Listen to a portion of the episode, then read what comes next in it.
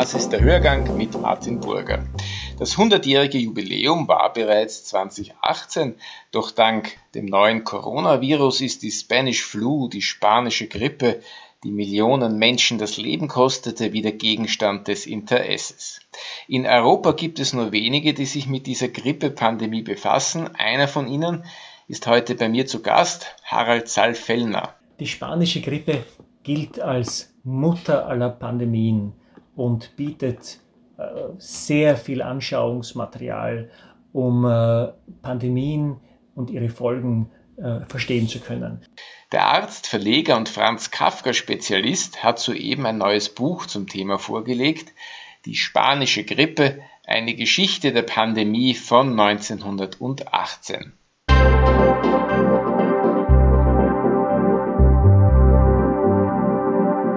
Herr Salfellner, der Erste Weltkrieg ist gerade zu Ende, als die todbringende Seuche an Fahrt aufnimmt. Ein prominentes Opfer war Franz Kafka, mit dessen Werk Sie sich intensiv befasst haben. Wie kam es zu Ihrer Untersuchung über die spanische Grippe? Was hat Sie daran fasziniert? Was hat Sie dazu bewogen? Die spanische Grippe hat mich schon als Student in Graz fasziniert und bei meinen medizingeschichtlichen Studien ist sie mir immer wieder begegnet. Aber später mal hat mich ein ein bekannter Kafka-Forscher aus Kanada gefragt, äh, ob ich denn mehr über die ominöse spanische Grippe sagen könnte, an der auch äh, Franz Kafka erkrankt sei. Und da ist mir zunächst wenig eingefallen. Man muss wissen, Kafkas Grippeerkrankung ist durch seine Lebenszeugnisse recht gut dokumentiert. Er war ja 35 Jahre alt, also in der Risikogruppe für die spanische Grippe. Äh, und erkrankte im Oktober 1918 äh, an der Influenza, ist dann einige Wochen im Bett äh, geblieben und war äh, einigermaßen wiederhergestellt, als er dann im November einen gefährlichen Rückfall erlitt, äh, mitsamt einer Lungenentzündung, was ja damals häufig Ursache für fatale Ausgänge war. Kafka war damals schon lungenkrank und die Familie rechnete natürlich mit dem Schlimmsten und mit dem Ableben äh, ihres tuberkulosekranken Sohnes. Die Frage meines Freundes hat mir keine Ruhe gelassen und, so bin ich in den nächsten Tagen äh, in die Stadt gezogen, um einschlägige Schriften zur spanischen Grippe zu, zu besorgen, äh, fand aber nicht das geringste. Und so habe ich mich auf die Suche gemacht, habe die Archive abgeklappert, und es ist dann schließlich doch gelungen, die in Prag völlig vergessene Spanierin aus dem Staub der Akten zu rekonstruieren. Und das für mich ähm, Nette war, von Anfang an stand Kafka als Bate beim Durchblättern der Faszikel dabei. Man sieht also, dass für einen Medizinhistoriker nicht nur die medizinische Erdung wichtig ist, äh, sondern manchmal kann auch der Umweg über die Literaturgeschichte nützlich sein, so wie überhaupt ein Schuss Poesie hilfreich äh, ist, wenn man nicht an den trockenen demografischen und epidemiologischen Kurven äh, verdursten will. Das Schicksal der Menschen hinter der Katastrophe soll man nicht aus dem Blickwinkel verlieren. Wo und wie viel wird an der spanischen Grippe geforscht? Die Forschung zur spanischen Grippe setzte relativ bald nach dem Abflauen der der Hauptwellen ein, wobei zunächst die Pathologen das große Wort hatten, gefolgt von den Epidemiologen, die wiederum von den Virologen, die spätestens äh, seit den 1940er Jahren äh, die, die, die Grippeforschung übernahmen und schließlich in neuerer Zeit die Genetiker, die letzten großen Forschungsergebnisse lieferte der amerikanische Genetiker Jeffrey Daubenberger, dem es äh, gelungen ist, den genetischen Code des spanischen Grippevirus zu äh, entschlüsseln und der daraus äh, Kenntnisse ableiten konnte. So geht auf ihn zurück, dass der spanische Grippeerreger wahrscheinlich aus der Vogelwelt ein äh, Aviera-Virus auf die Menschheit übergesprungen ist. Das wusste man zuvor nicht so recht. Äh, trotzdem gibt es bis heute zahlreiche Fragestellungen, die äh, man nicht beantworten konnte. Äh, warum waren äh, vor allem junge Menschen betroffen von der spanischen Grippe? Warum war diese Influenza von so ungeheurer Virulenz? Man weiß auch nicht, woher sie gekommen ist, obwohl es hier natürlich diverse Theorien gibt und Vorstellungen, etwa in, in, in Kansas, in, in, in den Vereinigten Staaten äh, oder auch in China. Im Grunde genommen weiß man das nicht. Äh, auch hat man nicht recht einen Überblick über, die, über, die, über das Zahlenmaterial. Denn äh, hier wird sehr viel spekuliert, es, es wird hochgerechnet, es werden Schätzungen, zum Teil abenteuerliche Schätzungen unternommen, sodass man von 10 bis 100 äh, Millionen äh, Opfern der spanischen Grippe alles hören kann. Es ist besser, keine Zahlen zu nennen, denn man kennt sie schlicht und einfach nicht. In Europa ist die Forschung etwas äh, äh, weniger als äh, in den USA, aber auch in England, vor allem in England, gab es also viele Autoren, die dazu beigetragen haben. In den deutschsprachigen Ländern sieht es allerdings mager aus. Äh, so sind doch, wenn Sie an Deutschland denken, etwa 250.000, 300.000, wie gesagt, die Zahlen kennt man nicht genau, äh, Opfer zu beklagen gewesen. Und trotzdem gibt es bis heute keine einzige äh, fundierte Darstellung der spanischen Grippe in Deutschland.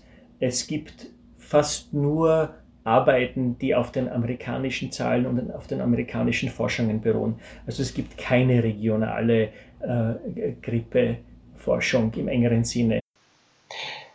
Wie ist die Quellenlage in Österreich? Wie die Quellenlage in Österreich ist, lässt sich äh, nicht abschätzen, weil es dazu praktisch noch keine Arbeiten gibt. Außer einigen regionalen Ansätzen äh, gibt es kaum Literatur dazu.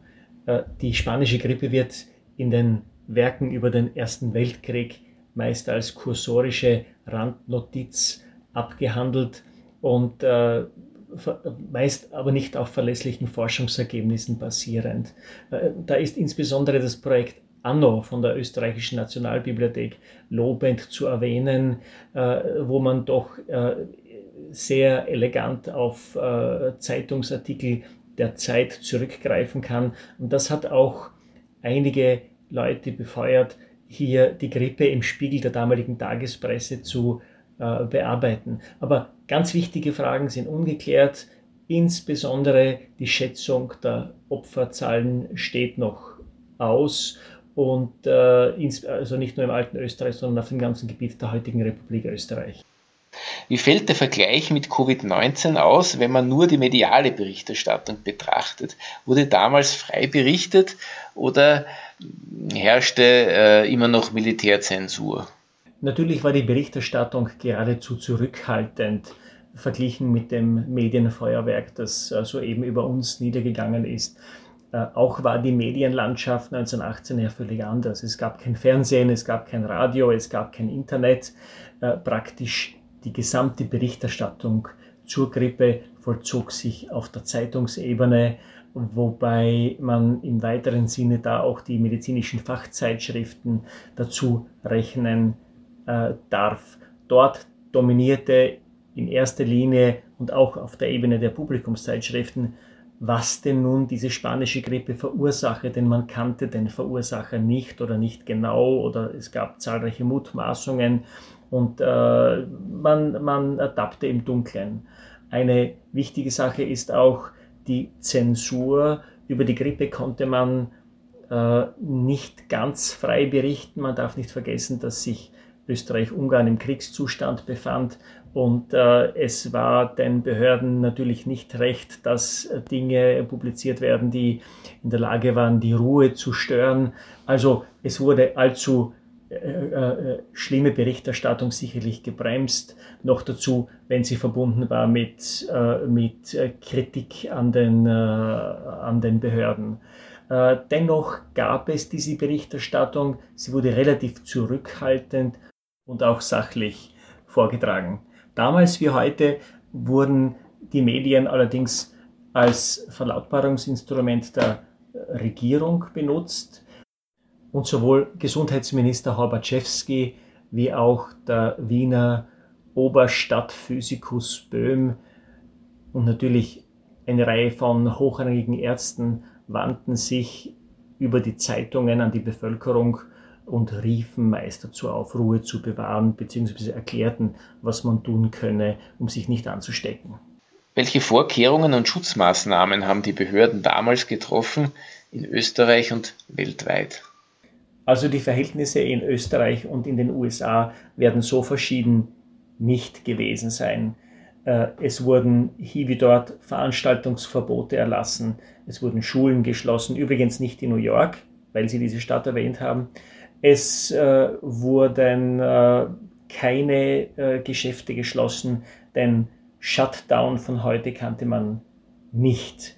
Man darf den Bildern aber auch nicht äh, allzu sehr trauen, denn viele der Bilder, die wir heute mit der spanischen Grippe in Verbindung bringen, sind einfach gestellte Aufnahmen, äh, etwa von den Behörden gemacht aus volkserzieherischen Gründen oder aus gesundheitspolitischen Gründen. Wir sehen oft äh, nicht wirklich die Grippe, sondern äh, eben ein nachträglich, nachträglich für, für Magazine oder äh, Zeitschriften gemachte Aufnahme. Ähm, sicherlich ist es aber so, dass Österreich wesentlich ärmer war nach vier Jahren Weltkrieg als die verhältnismäßig reichen USA. Man sieht das etwa im Vergleich der Aufna Innenaufnahmen von Kliniken in Österreich, rohe Holzbetten mit äh, also sehr archaischen äh, Zuständen, wenig vertrauenserweckend. Dagegen die amerikanischen Kliniken damals bereits äh, hell, licht, sauber, fast so, wie man in Österreich in den 60er Jahren sich ein Spital vorstellt. Also es gab einen, einen Unterschied im äh, Volkswohlstand, aber in den wesentlichen Maßnahmen gegen die Pandemie dürfte der nicht allzu groß gewesen sein. Welche Rolle spielten die damaligen gesundheitspolitischen Akteure? Eine aktive oder eine untergeordnete? Wichtigster Akteur zur Zeit der spanischen Grippe war in Wien gewiss äh, der Gesundheitsminister Ivan Horbaczewski, der erst kurz im Amt war. Am 30. Juli, also auf dem Höhepunkt der Sommerwelle, ist er erst äh, vereidigt worden. Er war relativ unerfahren in seinem Amt. Allerdings war er in der Fachwelt angesehen. Er hatte in seiner Jugend bereits als, erste, als erster die In-vitro-Synthese der Harnsäure äh, vollzogen und äh, man kannte ihn in der, in der medizinischen Welt. Er stützte sich in, seinen, in, seinen, äh, in seiner Amtsführung auf 39 äh, Experten des obersten Sanitätsrates.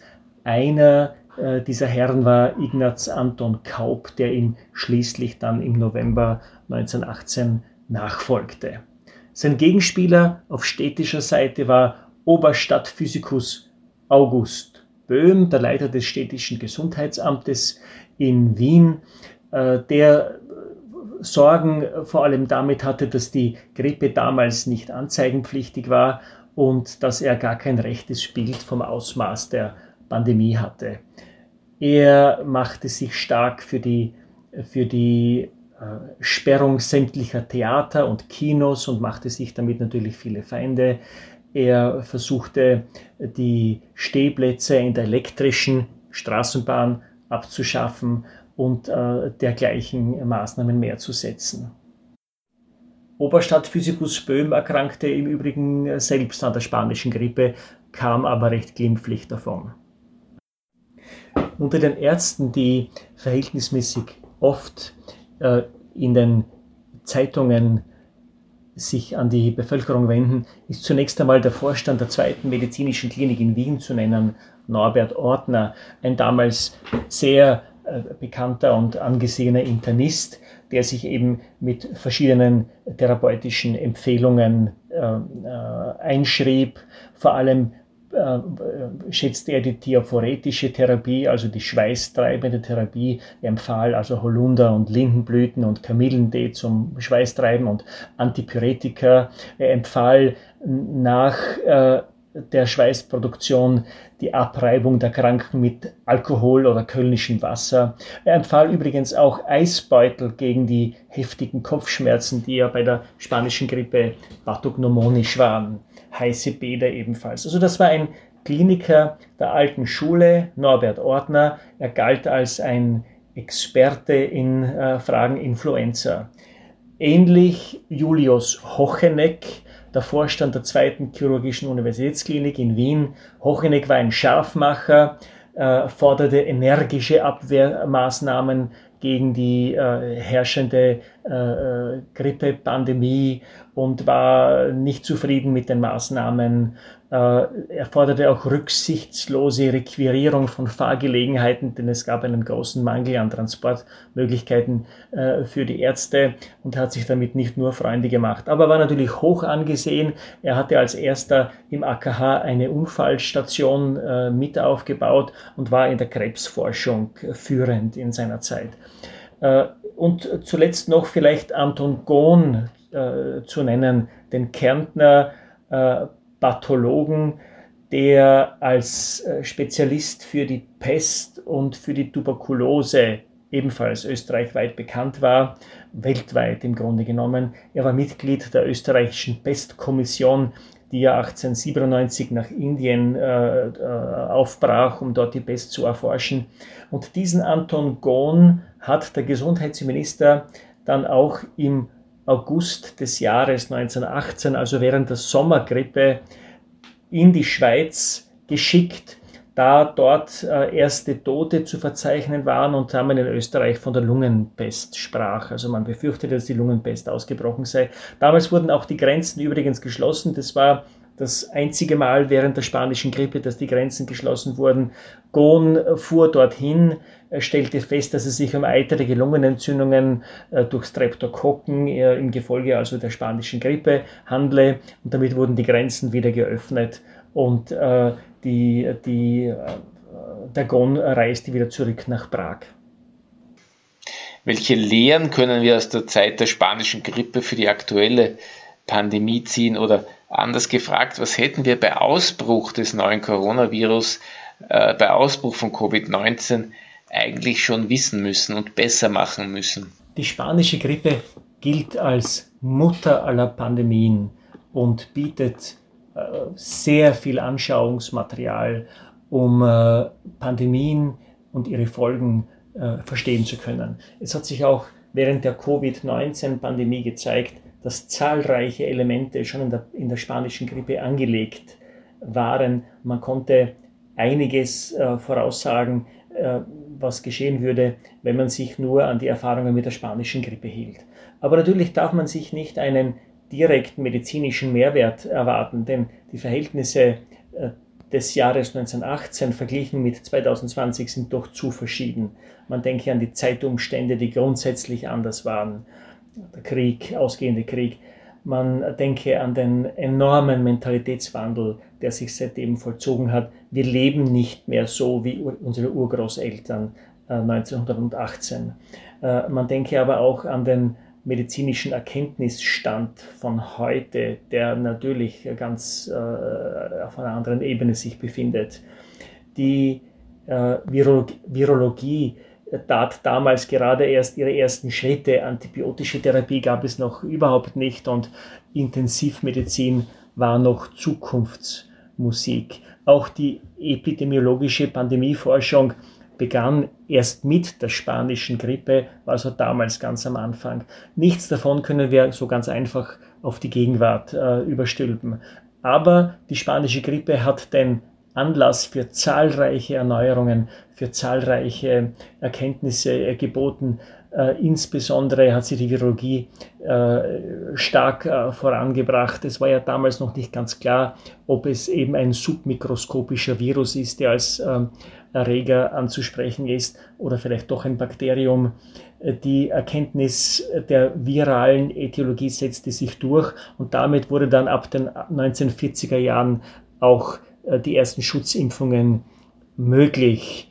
Äh, das war doch ein riesiger Sprung, der mehr oder weniger durch die spanische Grippe ausgelöst oder zumindest wesentlich befeuert wurde. Durch ihre Einzigartigkeit als äh, größte Gesundheitskatastrophe der neueren Geschichte bietet sich die spanische Grippe ja geradezu als Vergleichsmodell äh, auch für die Covid-19-Erkrankung an. Wobei man die wichtigste Lehre von 1918 nicht gezogen hat, nämlich dass mit Pandemien grundsätzlich zu rechnen ist, weshalb man auch verhältnismäßig unvorbereitet in die Corona-Pandemie gestolpert ist.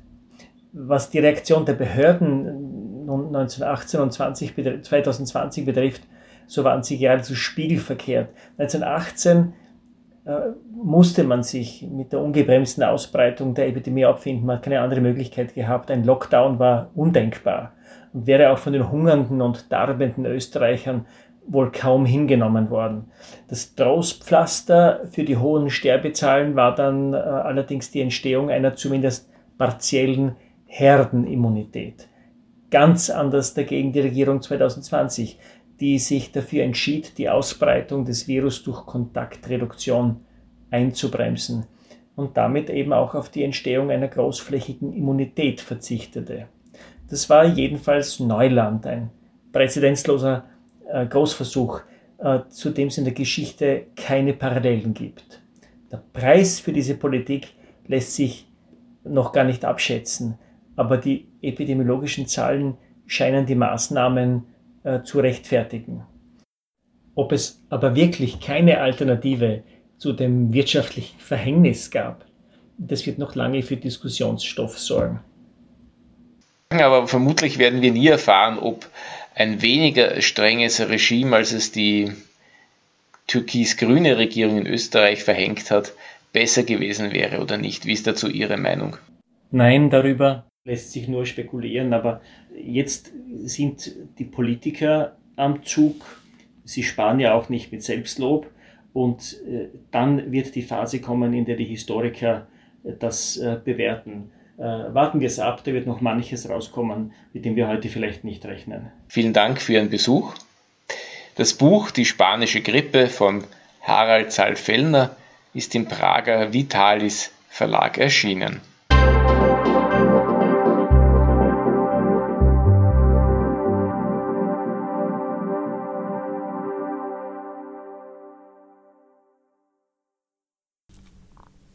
Sie wollen keine neue Podcast-Folge mehr verpassen? Dann abonnieren Sie am besten gleich unseren Newsletter. Den Link zur Anmeldung finden Sie in der Folgenbeschreibung.